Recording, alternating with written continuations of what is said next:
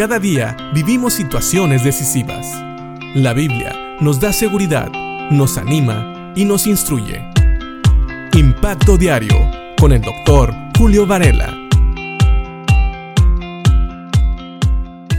Cuando somos niños y vamos creciendo, tenemos muchas cosas por experimentar. De hecho, a veces ni siquiera sabemos el sabor de algunas cosas. Una frase que tal vez oímos mucho es cuando tenemos a un niño pequeño preguntando a qué sabe eso que estamos comiendo.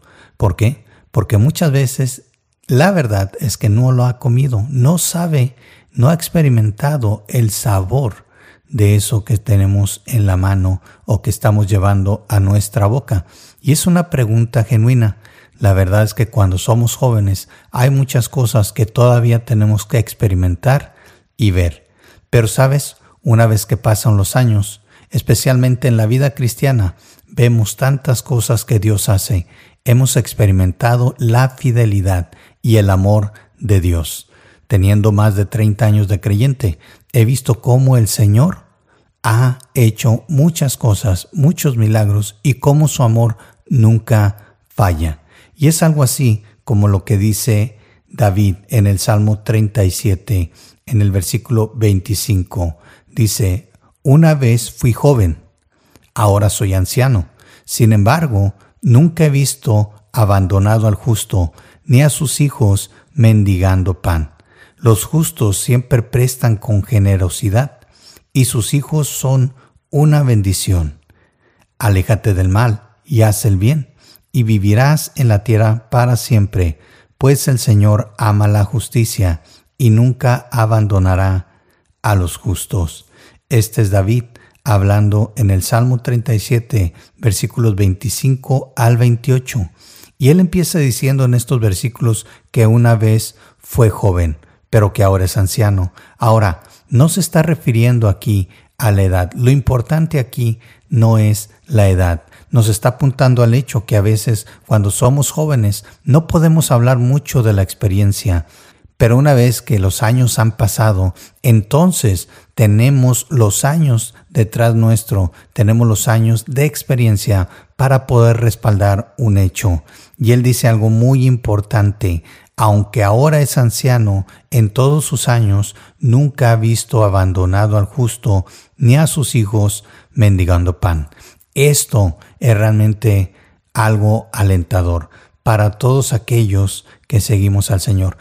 Acuérdate que en el Salmo 37 David está contrastando la vida del injusto, la vida de aquel que hace riquezas injustamente y que no teme a Dios, con la vida de aquel que por seguir a Dios muchas veces tal vez en esta tierra no tiene todas las riquezas que quisiera, pero tiene al Señor de su lado.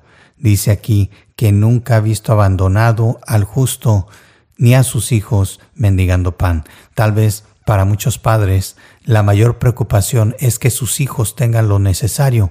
Y a veces por eso mucha gente ha decidido hacer cosas que no son buenas delante de los ojos de Dios, poniendo como excusa o pretexto su preocupación por sus hijos. Algunos dicen yo lo hice para que mis hijos no tuvieran necesidad y resulta que a veces eso atrae más necesidad.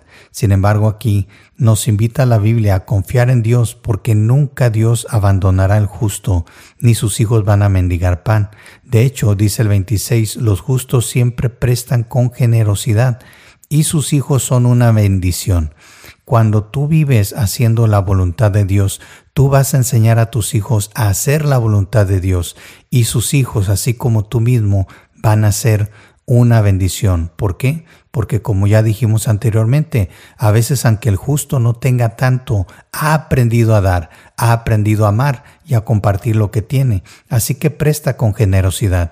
Y muchas veces, sabes, yo mismo he aprendido que a veces cuando prestamos realmente debemos pensar en dar. No debemos de esperar que nos regresen eso. ¿Por qué? Porque es mejor dar que recibir. Aparte dice aquí el Señor, aléjate del mal y haz el bien. Fíjate cómo conecta todo esto. Hacer el bien siempre es mejor. Dice, y vivirás en la tierra para siempre, pues el Señor ama la justicia y nunca abandonará a los justos. Si tú conectas este, esta parte del versículo 28 con el versículo 25, donde dice que Él nunca ha abandonado un justo, entenderás. La segunda parte del versículo 28 dice, los mantendrá a salvo para siempre, pero los hijos de los perversos morirán. Otra vez, vemos aquí que el no seguir al Señor no lleva una vida saludable en ningún sentido, ni espiritualmente y muchas veces tampoco físicamente. Así que el fin de aquellos que no sirven a Dios, que no temen a Dios, que no lo siguen, es siempre la muerte, tanto física como espiritual. Y tú podrás decir, pero todos vamos a morir. Y es cierto, pero aquí se refiere también a que muchas veces la muerte de los injustos llega de manera trágica e inesperada. Así que decide, todavía puedes dar testimonio a tus hijos de cómo servir a Dios paga bien, aquí en la tierra y en la vida que viene, porque cuando creemos en Cristo como Señor y Salvador, cuando tenemos a Dios como nuestro Dios, tenemos vida eterna. Recuerda, aunque llegues a viejo, nunca vas a ver a un justo desamparado, abandonado, ni a sus hijos mendigando el pan. ¿Por qué? Porque al vivir una vida recta delante de Dios, vas a ganar no solamente la bendición de Dios, sino también el favor de todos los que te rodean. Piénsalo y que Dios te bendiga.